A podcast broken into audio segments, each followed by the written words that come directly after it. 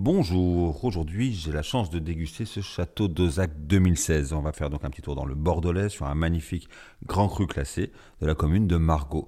Sur cette commune, sur euh, ce vin pardon, du château d'Ozac, on le cultive les cépages Merlot et Cabernet Sauvignon. Donc sur ce millésime 2016, un millésime qui été plutôt connu pour une, une maturité un petit peu tardive, euh, un mois de septembre particulièrement chaud, et qui souvent nous a amené une superbe maturité dans les dans les raisins dans les, et dans les vins par la suite. Alors ici, nous sommes sur Margot. La robe de ce vin Dozac 2016 est parfaitement pourpre, très belle densité. Les reflets sont encore un petit peu violacés. On voit qu'on est sur la jeunesse, sur un vin qui pourrait avoir un potentiel de vieillissement, mais qui nous offre pour l'instant ces quelques reflets encore violignes, signe de sa jeunesse. Une belle robe avec une très belle profondeur. Le nez s'inscrit dans la même logique, la logique de cette maturité. On est sur des fruits bien mûrs, la framboise, quelques fruits noirs comme le cassis, en même temps un petit côté épicé, presque une pointe de cannelle. On voit qu'il y a un, élevage en fût de chêne qui est sagement marqué, et puis en même temps des notes légèrement végétales, typiques des cabernets. On va retrouver un petit peu la, la sève, par exemple, ce côté un petit peu de la rafle, mais très très délicate, qui nous amène une sorte de fraîcheur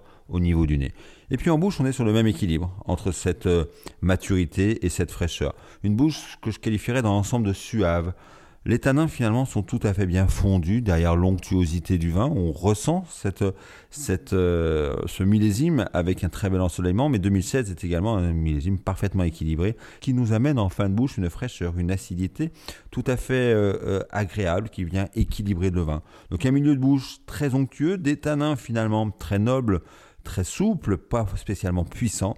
Aucun, aucune attaque anguleuse de la part des tanins et une finale sur la fraîcheur. Donc vraiment beaucoup de plaisir, beaucoup de gourmandise en bouche. Un vin effectivement très très élégant et parfaitement bien équilibré. C'est un vin que j'aurais envie d'accompagner sur une belle pièce de viande rouge. On imagine ici une belle entrecôte comme ça, une grosse entrecôte qu'on pourrait partager à deux.